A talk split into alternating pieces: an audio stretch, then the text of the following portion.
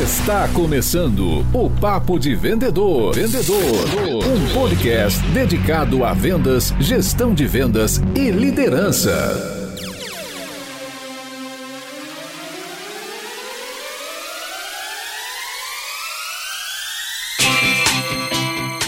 Olá, super vendedores, tudo bem? Estamos começando mais um episódio do Papo de Vendedor. Eu sou o Leandro Munhoz e aqui comigo está Daniel Mestre. E aí, pessoal, como é que tá essa força? E hoje, dando sequência às profissões dentro da carreira de vendas, a gente vai gravar um episódio sobre como se transformar em um super vendedor de automóveis, de carros, de motos, de tudo que é movido a motor. E a gente trouxe um convidado de peso. Saulo, seja muito bem-vindo ao Papo de Vendedor. Fala, Leandro. Fala, Daniel. Boa noite. Obrigado pelo convite. Show de bola. Saulo, para nossa audiência te conhecer um pouquinho, fala de você, fala da tua atividade, o que você faz hoje? Atualmente eu sou gerente de vendas, gerente comercial aqui na Audi Center Sorocaba, tá? uma concessionária da marca. Estou aqui há seis anos, mas já tenho 20 anos de atuação no segmento automotivo. E cara, pra gente começar pelo começo, como fala meu vozinho, que eu tenho tanto carinho, tanto amor, eu quero te perguntar, cara, como é que nasce um vendedor de carro? Bom, eu entendo que hoje,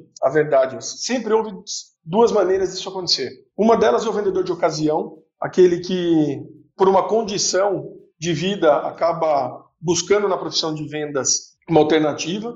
E também existe o vendedor de formação, aquele vendedor que desde o início trabalhou para ser vendedor. Então ele fez uma carreira com vendas, não necessariamente uma ocasião ou uma circunstância. São as duas maneiras que eu vejo acontecer regularmente. O brasileiro, ele é um povo aficionado por carro, né? Tem o cara que gosta muito de automóvel, que conhece muito, sempre estudou e gostaria de trabalhar com isso. Também é um, um tipo de perfil que acaba chegando aí para vocês, ou não? Com frequência, viu, Daniel? O que, o que a gente vê, é, e normalmente isso acontece bastante em entrevista, quando a gente vai fazer essa primeira abordagem com os possíveis vendedores com a gente, é que o relato de gostar de carro é muito recorrente. Pelo que você mesmo falou, isso é natural do brasileiro, a gente tem, tem isso na cultura, né? principalmente no público masculino. Lembrando que a gente tem também muitas vendedoras também no, no ramo, apesar de ser um ramo que historicamente é masculino, tá? mas existe muito essa, essa condição de gostar de veículo e tudo mais.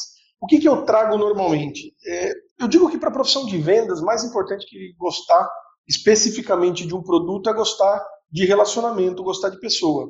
Tá? Mas não é atípico, o pessoal se identifica com o produto. Mas eu acho que mais do que isso, o que traz muito para a venda de veículo é a condição de expectativa de comissionamento por conta do valor do bem. Isso é muito recorrente. Quero fazer uma pergunta um pouco provocativa. Vamos lá. o vendedor de alta performance, o campeão de vendas da concessionária, ele é apaixonado por carro ou não? Isso é uma condição fundamental para ele ter sucesso na profissão ou não? Não, não acredito. Eu eu ainda acredito que o relacionamento é o principal atributo para um grande vendedor. Tá? É independente do produto, eu acho que ele vai buscar conhecimento por interesse, mas não é a paixão pelo veículo que faz dele um bom vendedor de veículo. Eu acho que é uma paixão por relacionamento, por cliente, por contato. É, é essa a condição primária para que ele se torne um bom vendedor. Não penso somente em veículo, mas também com outra, outras vendas, né, outros produtos ou serviços. Não basta o cara conhecer tudo, gostar de carro, ler todas as revistas, estar tá completamente inteirado aí do mercado. Se ele não for bom de relacionamento, se ele não for bom de contato com o cliente, ele simplesmente não vai vender carro. É isso aí? Então, eu penso da seguinte maneira: a gente tem uma competência técnica e uma comportamental. A competência técnica, o interessado busca exatamente nesse caminho que você colocou. Então ele vai buscar informação, ele vai se inteirar, ele vai se preparar. Mas aí é um vendedor que se prepara não só pelo gosto que ele tem por esse produto, mas pela condição que ele procura. Ele quer se tornar um vendedor bom, capacitado. Mas para a atividade de vendas, essa informação técnica, essa formação, ela é indispensável, tá? Mas mais que isso, o comportamento que vai fazer a diferença. Porque a competência técnica todo mundo pode buscar. A atitude comportamental é que faz a diferença dentro de um showroom de loja. Perfeito. Eu quero dar um passo para trás. É muito comum tanto com a profissão vendedor de, de automóvel, quanto com vendedor de imóveis, né, o corretor de imóveis, a gente tem um jargão muito famoso que é vendedor de carro é pilantra. É aquele vendedor que não deu certo em nada, ele foi vender carro, ele foi vender casa, ele foi vender apartamento. E aí eu quero te perguntar, Saulo, você é um cara de carreira, você é um cara que se dedica, dedica a tua vida a essa profissão. Como é que você encara esse dito popular? Então, isso é uma estigma, né, que existe na profissão. É fato, eu acho que realmente existe esse estigma. Hoje, sendo gerente, o que eu conduzo com a minha equipe na atitude que a gente tem para vendas. Eu acho que isso realmente existe em todas as profissões, tá? Sem apontar ou não qualquer outra profissão.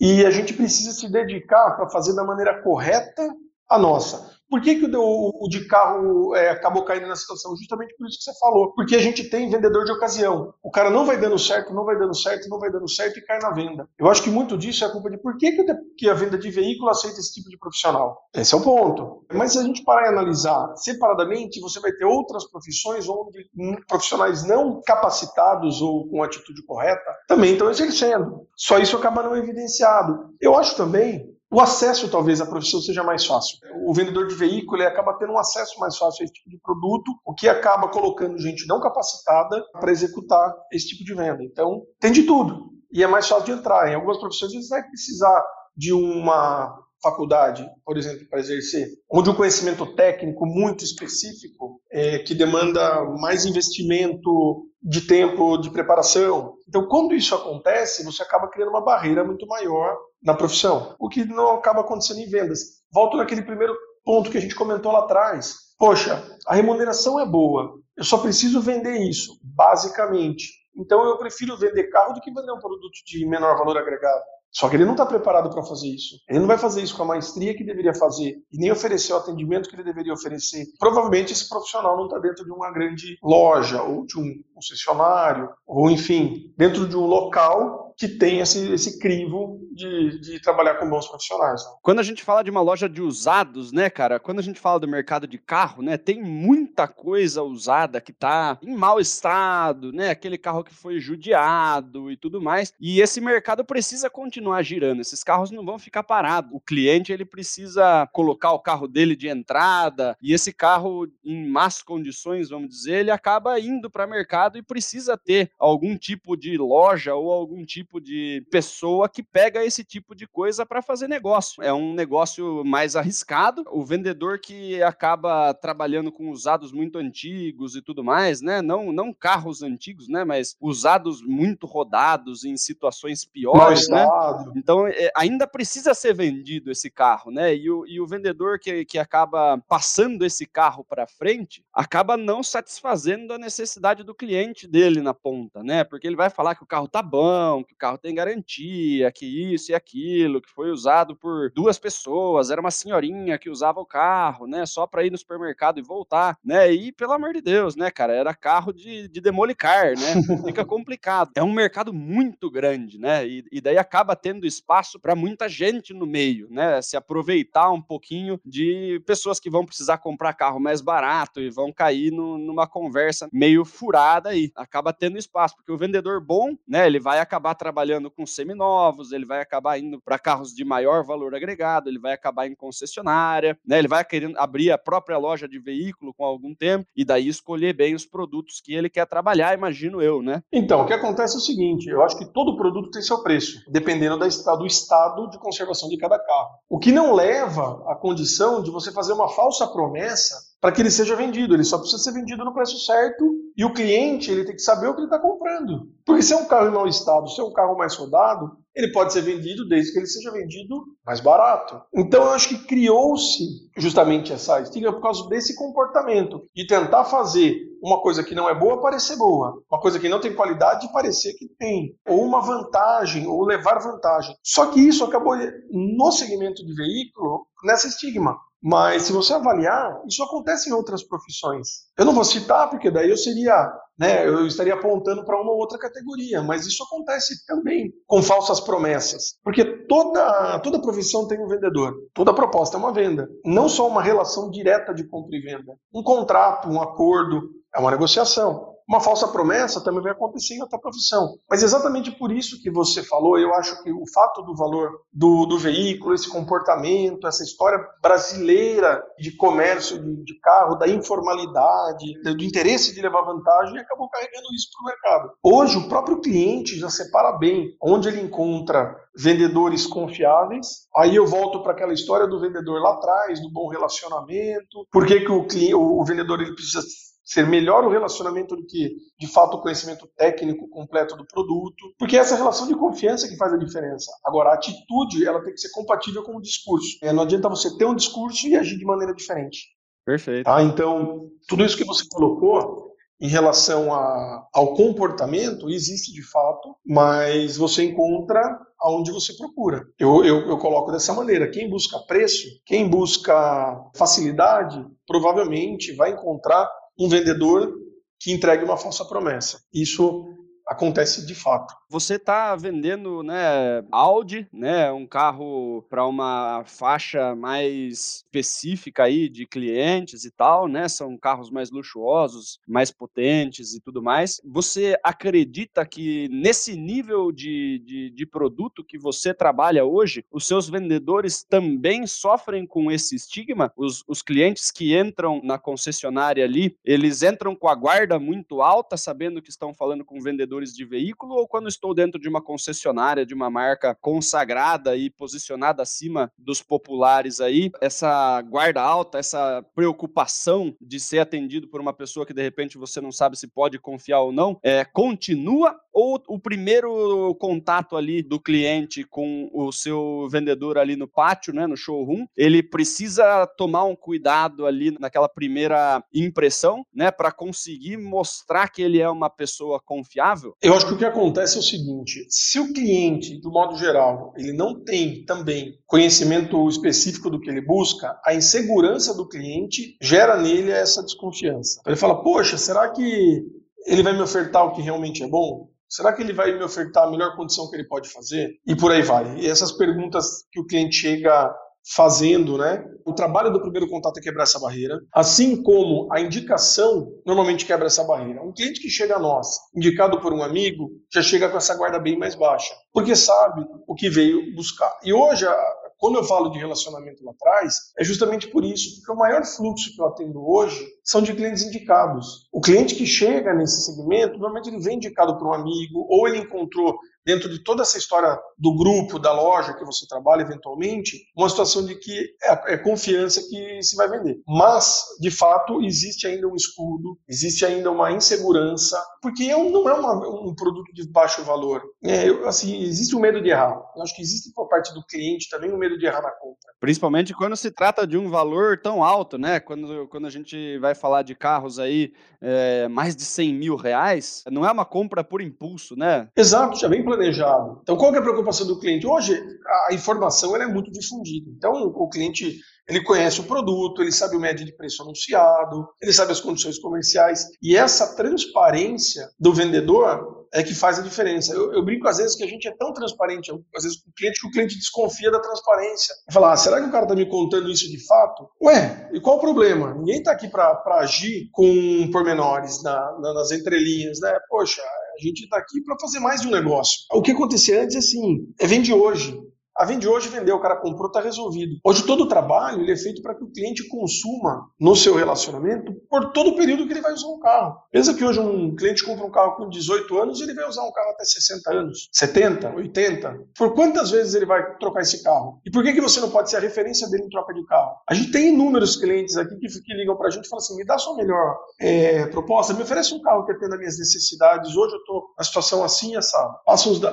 Fala, olha, eu tenho tal carro, tal carro, tal carro, nos preços são esses. Poxa, isso é uma relação de confiança. Constrói, constrói em qualquer ramo. Tem coisa que você compra em um só lugar, tem coisa que você busca de um só profissional. Eu acho que é essa relação que a gente busca. Eu adorei a sua resposta, cara. Você colocou muita luz, você empoderou muito o vendedor, o profissional. E, e quando a gente tem essa visão, é, e eu acho que é uma visão pragmática, eu não acho que é uma visão poética, eu acho que quando você entende que o vendedor ele tem um papel fundamental na tomada de decisão do cliente, tudo fica mais fácil do ponto de vista estratégico O que eu quero dizer com isso? Quero dizer o seguinte, que eu acabo como gestor treinando melhor meu time para fazer com que ele preste um serviço melhor para o meu cliente. Consequentemente, aquele cliente que comprou o primeiro carro da vida dele comigo, que ele volte para comprar o segundo, o terceiro. E você falou, pô, eu vou começar a comprar carro com 18 anos, que eu continue comprando com você, Saulo, até os meus 60, 65 anos. E em cima disso, eu queria olhar para o vendedor. E eu queria te fazer essa pergunta, que eu acho que é uma pergunta muito importante. Na tua visão, Saulo, quais são os conhecimentos, né? É, ou o conjunto de habilidades e atitudes que o vendedor que está inserido dentro desse mercado, ele precisa ter, ele precisa exercer para ser um profissional de alta performance? Vou dividir essa pergunta em algumas respostas. Primeiro, a grande expertise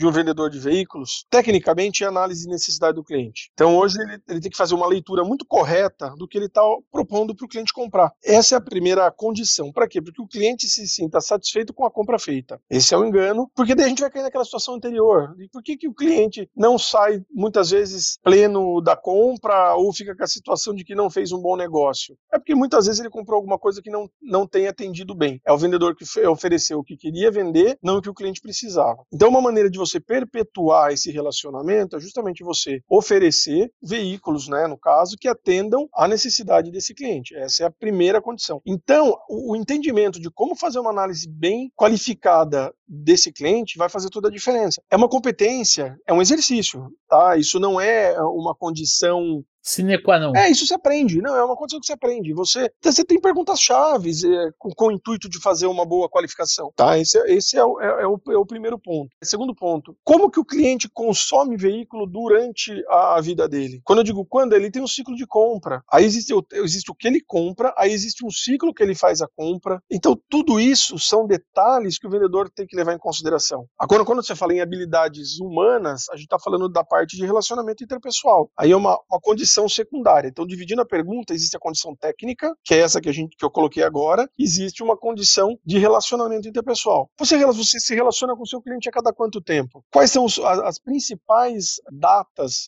ou razões para você se relacionar com ele. Você é um cara lembrado por ele em qualquer situação de uso de veículo? Por exemplo, o cara precisa receber um, uma conversa informal com um amigo e ele recebeu uma indicação. Ele fala, poxa, procura esse, esse profissional de vendas aqui, ó, no caso, o vendedor ou o consultor, que ele vai te fazer um bom negócio. Então, assim, você acaba se tornando referência naquela, naquela profissão, né, para aquele cliente, para as indicações, para o círculo de amizade. Eu acho que é esse caminho que um vendedor trilha sucesso dentro do segmento de veículo, cara. Mas no, no caso, por exemplo, conhecimento conhecimento. Ele tem que ter conhecimento do mercado, ele tem que entender, por exemplo, pô, eu estou vendendo Audi, meu concorrente é a Mercedes, meu concorrente é a BMW, né? Ele tem que conhecer o produto e ele tem que conhecer também, provavelmente, o mercado, no caso da Audi especificamente, que você, você trabalha, você tem muita experiência, do ponto de vista de preço. Então, pô, o dólar subiu, caiu, isso impacta no teu número, na tua venda, no teu preço do produto. Quando você fala de habilidade, está muito atrelado a como o vendedor usa técnicas de de vendas para conduzir o processo comercial, desde a abertura até o fechamento. E quando você fala de atitude,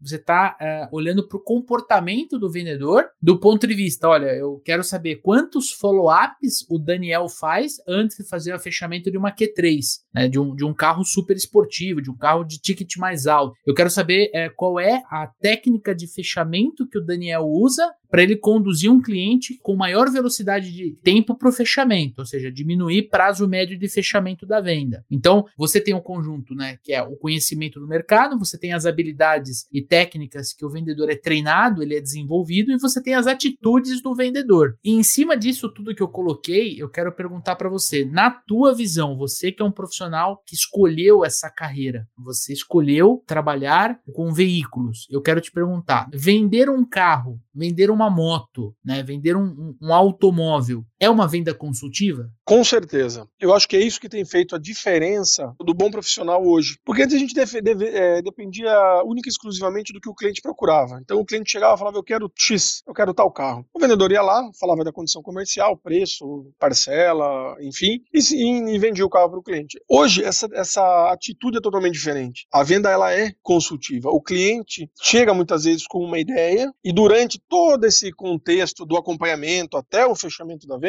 se constrói é, muita informação para que a tomada de decisão seja a melhor possível. Voltando na, na, na circunstância de a gente quer atender o cliente com, com produto que ele de fato precise, tá? Ele tem que sair satisfeito, ele tem que se sentir atendido por aquele produto e, usando essa palavra com outro contexto, né? A gente fala, ah, o que, que é um bom atendimento, né?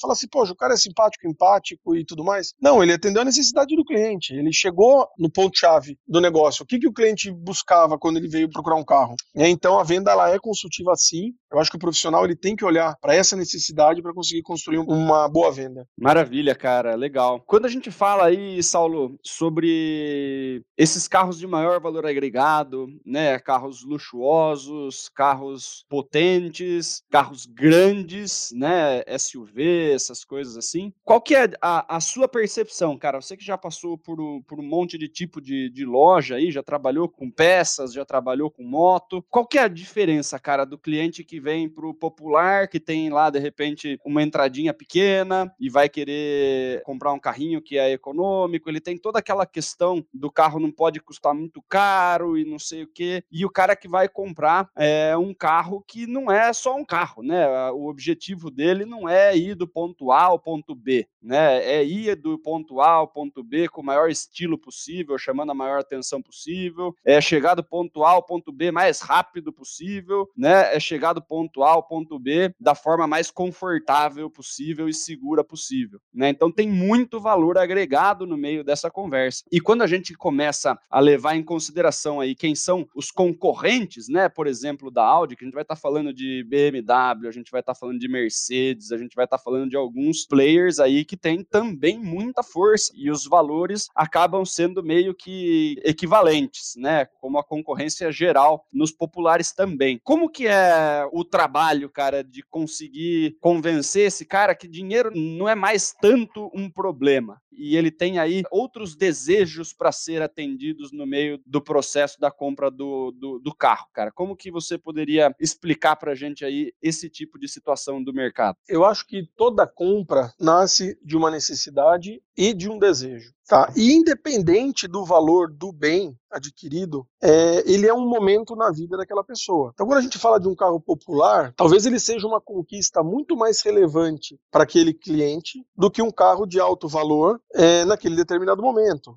É, que o cliente já faz trocas com frequência, ele já está mais habituado àquela situação da conquista de um veículo. Eu acho que toda essa leitura ela tem que ser feita pelo vendedor, justamente analisando o momento do, o momento do cliente. É claro que a gente está trabalhando com alto valor agregado e eu gosto, eu gostei do, do, comentário do ponto A ao ponto B, porque isso me traz uma, uma recordação que é o seguinte: qual que é a proposta básica do veículo? É o meio de transporte. Então ele pode ser feito por qualquer veículo. Quando você faz essa comparação, o que realmente vai alterando de acordo com a faixa de preço é a expectativa que o cliente encontra naquilo lá. Eu tenho tenho clientes que compram um carro e têm o prazer de dirigir da casa para o trabalho. Essa é a expectativa dele do dia, é dirigir o carro da casa para o trabalho. Poxa, quão relevante é isso para a compra do cliente? É, ah, eu acho que esse momento é, é, é, muita, é muito único. Tem cliente que está aqui comprando um carro de alto valor porque precisa de um deslocamento, porque precisa só da segurança. E tem outro que gosta daquele momento. Então eu acho que o vendedor tem o compromisso de entender qual que é a condição daquele cliente naquele momento. Independente do valor do carro, a gente acaba trazendo sempre isso para o carro de, de, maior valor. É óbvio que, o, que, o, que algumas exigências são feitas, né? E a gente acaba tendo uma, uma competitividade, porque você fala, poxa, um carro de 100, 200, 300 mil, o que, que é melhor? Eu acho que não tem uma questão de carro melhor de 300 mil. Tem a preferência do cliente em algumas características, assim como pontos fortes e fracos de cada marca e o desejo que ele busca naquele momento. Então, é, aí também tem um detalhe interessante, a fidelidade que ele tem com o vendedor que o atende ou com a marca que ele gosta. Esse entender entender o que o cliente busca naquele momento, e quando eu falo naquele momento é que isso muda toda, a toda hora, é o que vai fazer a diferença do cliente chegar e tomar a decisão de compra de um carro de maior valor agregado. Eu, eu gosto do comentário do por que o cliente quer ir do ponto A ao ponto B mais rápido? Tem uma época que ele vai querer fazer isso com mais segurança, tem uma época que ele vai querer fazer isso com mais agilidade, tem uma época que ele vai fazer isso com mais tecnologia. Então, poxa, se é isso que ele procura, vende tecnologia. Ele procura segurança, vende segurança. E, e é isso que vai agregar e vai ajudar o cliente na decisão de compra. Por isso o vendedor tem um papel tão relevante nesse, nesse momento. Perfeito, Saulo. E inclusive quero pegar um gancho aqui, né? Poxa, a gente tem um vídeo no YouTube aqui no canal dos Super Vendedores, né? Se você não conhece o nosso canal, você que está nos ouvindo, acesse YouTube, coloque lá no campo de busca Super Vendedores. Eu acho que é o nosso vídeo com maior visualização. São 10 técnicas de vendas para vendedores de carro. Tem mais de 100 mil visualizações nesse momento que a gente grava o podcast. Eu me interesso muito pelos comentários das pessoas que assistem o vídeo. Teve uma pessoa que escreveu para mim assim, falou assim: "Não, é, o vendedor de carro tem que ter lábia. Ele tem que saber falar com o cliente, ele tem que saber convencer o cliente". Cada comentário, cada pérola uhum. nos comentários assim que você fala: "Meu, não, não". É muito mais técnica, é muito mais desenvolvimento, é muito mais você olhar para a profissão como carreira, né? Como, cara, eu tô interessado em me transformar em um super vendedor de automóveis, de carros, de Audi, ou de Ferrari, ou de Gol, não tem problema. Eu acho que quando o cliente entra na loja, você tem uma missão, né? Cara, me corrija se eu estiver errado, você, você é o especialista aqui no nosso podcast. A missão é não só entregar a melhor opção para o cliente, mas também mostrar para ele a necessidade dele vai ser atendida com aquele veículo que ele está comprando. E eu queria muito perguntar para você, na tua visão, você como especialista, um cara de carreira, né, que escolheu isso como carreira, que estuda, que respira isso todos os dias. Saulo, qual é o maior desafio da profissão do vendedor de automóveis? Escutar. Eu acho que o maior desafio é escutar. A gente que tem uma certa extroversão, gosta do relacionamento, conversa, assim, é, a gente tem uma certa facilidade no relacionamento interpessoal. Claro, isso é inerente do vendedor. É difícil você ter uma pessoa extremamente introvertida para se relacionar frente a frente. Então a gente gosta muito de falar a todo tempo.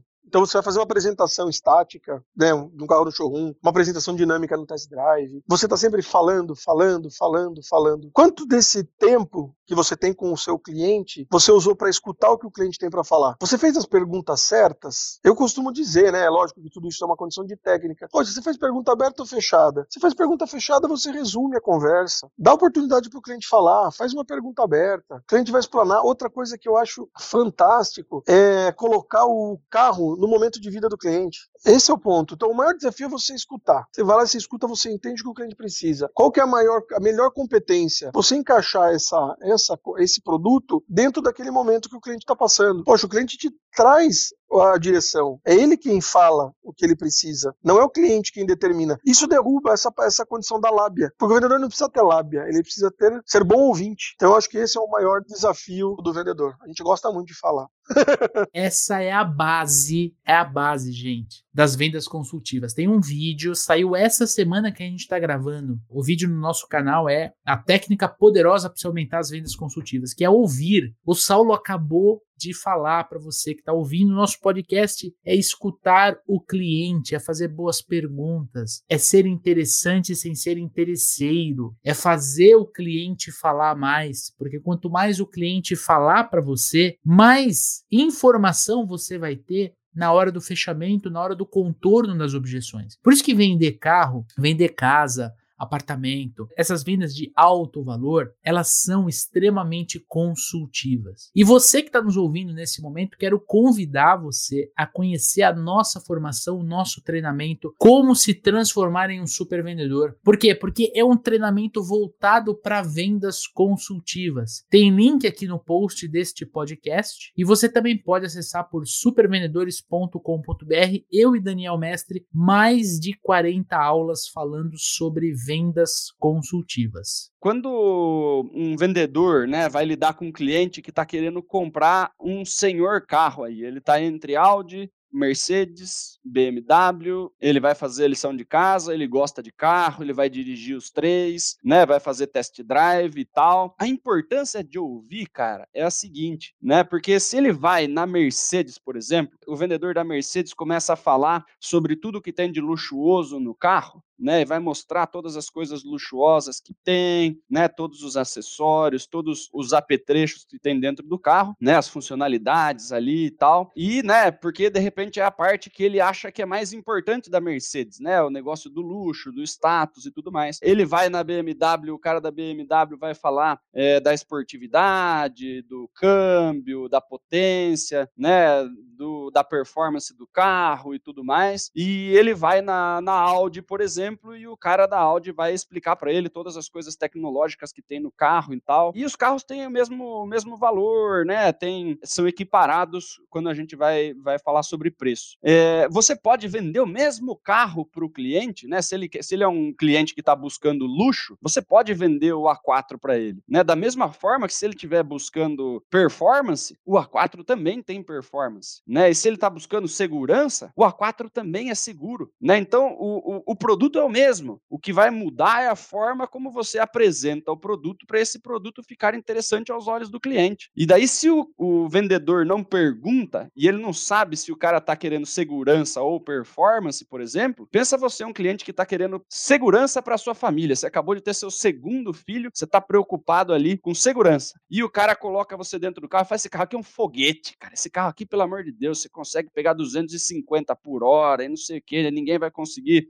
te ultrapassar na, na estrada e tal. Você fala assim, meu Deus do céu, mas não é isso que eu tô querendo com o carro. E se você ouve o cliente primeiro, você fala da quantidade de airbag que tem, você fala do ABS, vendendo o mesmo carro, né? Então, a importância de ouvir, né? Porque o que a gente acha mais legal no carro que a gente vende, de repente não é o que a pessoa está procurando, né? E os carros, né, desse nível que a gente está conversando, são todos carros extremamente completos. Você pode vender segurança, você pode vender design, você pode vender performance, você pode vender conforto, você pode vender tecnologia, tudo no mesmo produto. A única coisa que muda é a forma como você apresenta e você tem que apresentar diante da necessidade que o cliente falou, né? Se você não ouve o que o cliente fala, você simplesmente pode dar todas as cartadas erradas, né, que você pode dar numa venda e ele vai acabar comprando outra coisa. E, e você conseguiria é, atender muito bem as necessidades dele com o que você tem disponível, né, para vender. Até porque, Daniel, o momento do cliente é diferente do momento do vendedor. Muitas vezes você, o vendedor não tem uma faixa etária compatível com o cliente, não tem um estilo de vida, ele não tem tem um comportamento, ele,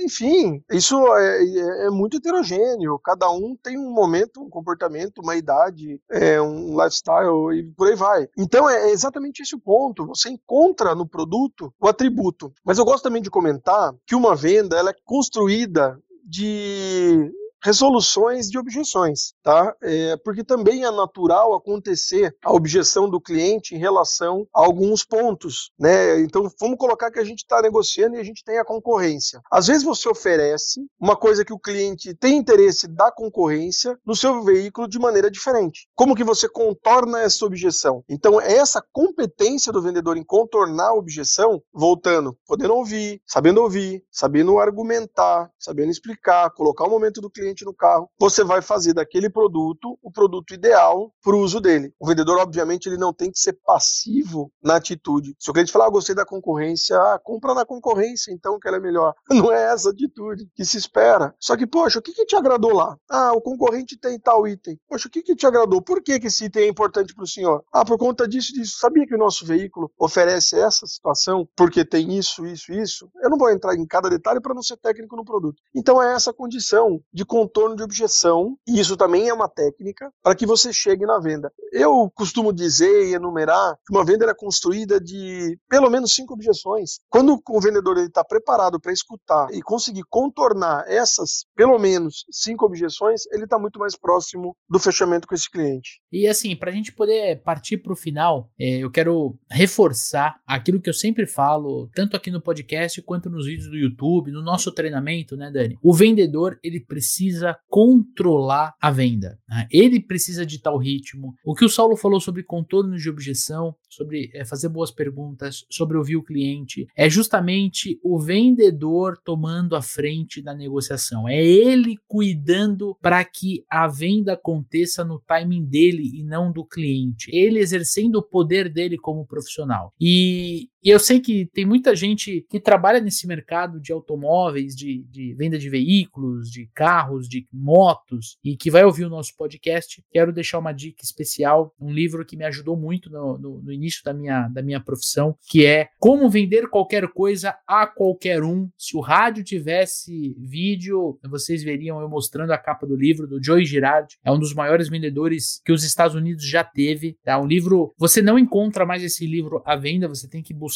em sebo, porque é um livro muito antigo, mas que traz grandes ensinamentos principalmente sobre o que o Saulo falou, que é relacionamento com o cliente. Né? O Joey Girardi ele era um cara tão bom, mas tão bom, com perdão da palavra, tão foda, que ele vendia carro pro Daniel e pra filha do Daniel quando ela fizer 18 anos. Esse é o relacionamento. Isso é o relacionamento de longo prazo. Muito bem, muito bem. Então, use esse episódio, use os nossos conteúdos, você que tá aí do outro lado ouvindo a gente, para você crescer na tua profissão, para você crescer na tua carreira, para você prosperar, pra você ganhar mais dinheiro, pra você ser mais feliz com a tua família, cara. E eu tenho certeza que esses conhecimentos aqui que o Saulo passou são conhecimentos, são habilidades, são atitudes que podem transformar a vida de um vendedor, né? transformá-los em um super vendedor. Saulo, como é que as pessoas podem entrar em contato contigo? Leandro, eu estou à disposição sempre aqui na loja para quem quiser fazer uma visita. Eu sei que esse momento o pessoal não está tão tranquilo, mas eu gosto muito de conversar a respeito de vendas. Por isso eu já de antecipo me agradeço o convite. Foi, foi muito interessante. Também estou à disposição no telefone, tá? Pode ligar aqui na concessionária, eu tô na Audio Center Sorocaba, ou no meu e-mail, tá? Vou, obviamente, no áudio aí, é segamarque, CHI no final, arroba gmail.com. Pode me procurar. E eu queria dizer uma coisa muito importante. O mercado de veículo é uma, um segmento muito carente de bons profissionais. A gente procura vendedor frequentemente e não encontra vendedor com a dedicação que a profissão exige, que é o vendedor que busca o preparo pessoal, a competência técnica, o, o exercício né, do, do, bom relacionamento, ou que enxerga o negócio com toda a seriedade que ele tem. Então, se você gosta da profissão de vendas, a gente que gosta da profissão de vendas, dediquem-se de fato, porque esse mercado é muito carente, ele procura bons profissionais e a chance de sucesso do bom profissional é enorme. Gosto da sugestão do livro, tá? O, o Joe Girardi foi o maior vendedor de veículos dos Estados Unidos, essa história, quem aqui, quem está no ramo conhece, também reforço a tua sugestão aí em relação ao livro e sempre estudem. Ou eu acho que quem não avança na profissão é porque acha que as coisas acontecem só pela oportunidade que, de, de surgirem. E não é. A oportunidade vem para quem, que para quem busca, né? Quem vai atrás. Então estudem bastante. É todo o conteúdo de venda me interessa, mesmo que não, dire, não direcionado é, à minha atividade aqui, porque de tudo a gente leva sempre um aprendizado. Inclusive, convite desse podcast, essa conversa que nós tivemos tivemos sempre para mim, é, apesar de eu ter abordado o tema de veículo, que eu tenho mais contato, mas eu acho que tudo que a gente conversa é, constrói cada dia mais para o profissional. Legal, Saulo. E para a gente finalizar o episódio aí, é, queria te fazer uma pergunta que a gente vem fazendo aí a todos os especialistas que, que a gente convida para participar do programa. Né? Se você tivesse a oportunidade né, de, de deixar aí uma lição, deixar uma lição para o Saulo lá de, de 18 anos, 20 anos, né, estava começando a entender o que, que ia querer fazer e tal, se você pudesse visitar o Saulo jovem antes de entrar no, no ramo de vendas aí, no ramo de, de, de automóveis, qual a dica que você daria a você mesmo, né, ao jovem Saulo, lá no início da sua carreira, cara? Uma dica só. Cara, eu passei tantos bons momentos na minha carreira de vendas que eu não sei, talvez, aonde eu corrigiria. Mas se tem uma coisa que eu, que eu acho que eu faria, que eu falaria para mim há 20 anos atrás seria acredita no potencial da profissão e seja profissional sempre. Eu carreguei aquela estigma do, do mercado no começo da minha carreira. É, eu sentia esse peso, porque eu queria fazer diferente. De vendas de veículo tinha toda aquela estigma. E isso me atrasou, entre aspas, por algum tempo, até eu entender que aquele conflito que eu sentia com a estigma do mercado não estava ao meu controle. Então, vamos dizer assim, para fora de mim, eu não tenho controle. Né? Se o mercado tem um mal profissional, tem a, a estigma, ela que se resolva. Eu vou fazer o melhor que eu posso, da melhor maneira, para ser um pouco melhor todo dia e ser profissional na minha profissão. Então, isso eu, eu tiraria alguns anos de atraso ali, lá do começo da minha carreira, e mas não mudaria nada do que eu fiz hoje. Perfeito, cara. Muito legal. Obrigado pela dica. Você que é vendedor de automóveis aí, está iniciando na profissão aí, saiba que esse estigma existe, nunca vai mudar. Porém, se você faz a sua parte diferente, os clientes logo percebem e passam a confiar em você. E justamente quando a gente encontra um vendedor que dá para confiar, a gente fideliza, né? A gente vai comprar o, o carro, vai trocar o carro, vai levar para fazer revisão na própria concessionária, né? Vai querer comprar acessórios originais, vai, né, querer trocar o carro por um carro da mesma marca com o mesmo vendedor, porque ali eu estou seguro, né? Em qualquer outro lugar eu posso estar caindo na mão de um de um vendedor que está mal intencionado de repente. Então, perfeito aí, Saulo, né? Essa, essa história de a gente pode fazer o que está dentro do nosso controle, né? A gente não consegue mudar o mundo, né? Não alongando, mas até para ficar com uma, como uma referência para quem está na, na, área de vendas ou especificamente na área de, do, de automóvel, trabalhe para que você seja a referência de veículo para o seu cliente. Perfeito. Esse é o ponto que deve existir. Esse é o, é o sucesso do vendedor. Para qualquer situação que o cliente precisar de qualquer coisa relacionada a veículo, ele tem que lembrar de você. Eu não vou abrir exemplos porque a gente conversaria por mais uma, duas, três horas aqui sim, sim. sobre esse tema. É, então fica para próximas oportunidades. Mas principalmente, né, Saulo, né, só complementando aí, principalmente quando o assunto é delicado, cara, né, quando o cliente tem de repente um pequeno problema, né, quando alguma coisa não saiu exatamente quando ele, como ele esperava, né, e o vendedor é, bate no peito e fala, deixa comigo que eu resolvo, aí que você vê que você pode confiar no cara, né, porque quando você está lidando com um, um profissional de baixa performance, é nessa hora que esse vendedor some e fala, aí já não é mais comigo, né, não, você já É comprou, outro departamento. É, agora, agora você se vira aí, né, e pula fora. Né, porque não está preocupado no relacionamento, como você disse. Então, perfeita colocação aí, Saulo. Muito obrigado pela participação aí. Realmente, Saulo, muito obrigado pela tua participação.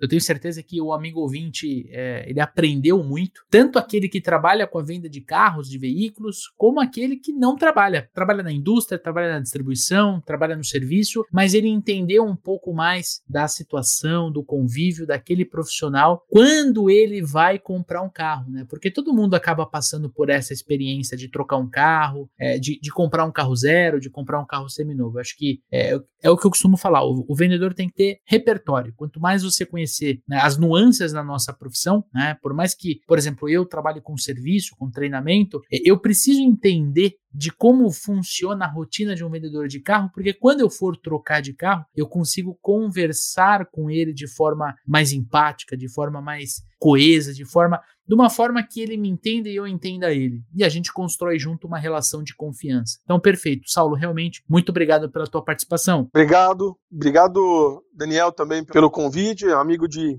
de muitos anos. Espero que a gente tenha muitas oportunidades de conversar ainda. E você que está nos ouvindo, quero fazer um convite. Quero que você Tire um print deste momento. Você está escutando esse podcast, lavando louça, no trânsito, no deslocamento até o trabalho, voltando do trabalho. Quero que você tire um print e marque supervendedores no Instagram. Nós queremos trocar ideia com você que está nos ouvindo. Estamos chegando a mais e mais e mais vendedores com o nosso programa e a sua participação é fundamental para a gente alcançar mais profissionais da nossa profissão, né? mais colegas de trabalho. Então, compartilhe esse podcast podcast, pega o link dele. Se você está ouvindo no WhatsApp, tem um link ali que você compartilha, você pode compartilhar direto no WhatsApp e manda para o teu amigo, para tua amiga que trabalha com vendas. Ao invés de mandar piada do Bolsonaro, piada do Corinthians, do Palmeiras, cara, manda alguma coisa positiva para o teu cliente, para o teu amigo, para o teu parceiro, que eu tenho certeza que ele vai enxergar você de forma totalmente diferente. Tamo junto? É isso aí, galera. Como sempre, pedindo feedback de vocês aí, se vocês gostaram do programa, né, manda manda para a gente um, um, salve aí pelo Instagram, né? Manda uma mensagem lá, um direct para a gente. Faça sugestões de profissionais para a gente convidar, sugestões de pauta. Estamos aqui sempre abertos para críticas sugestões e xingamentos prontos para melhorar a cada programa. É muito importante que vocês participem desse movimento com a gente. Combinado? Perfeito, Dani. É isso mesmo. É convidar a nossa audiência para estar conosco. E olha, fique ligado, você que está nos ouvindo, aproveite para assinar nosso programa. Tem muito podcast vindo por aí, vindo neste ano especial. Tá? Nós vamos falar sobre prospecção oratória, vamos trabalhar no mercado de distribuição imobiliário, vamos trazer um super corretor de imóveis aqui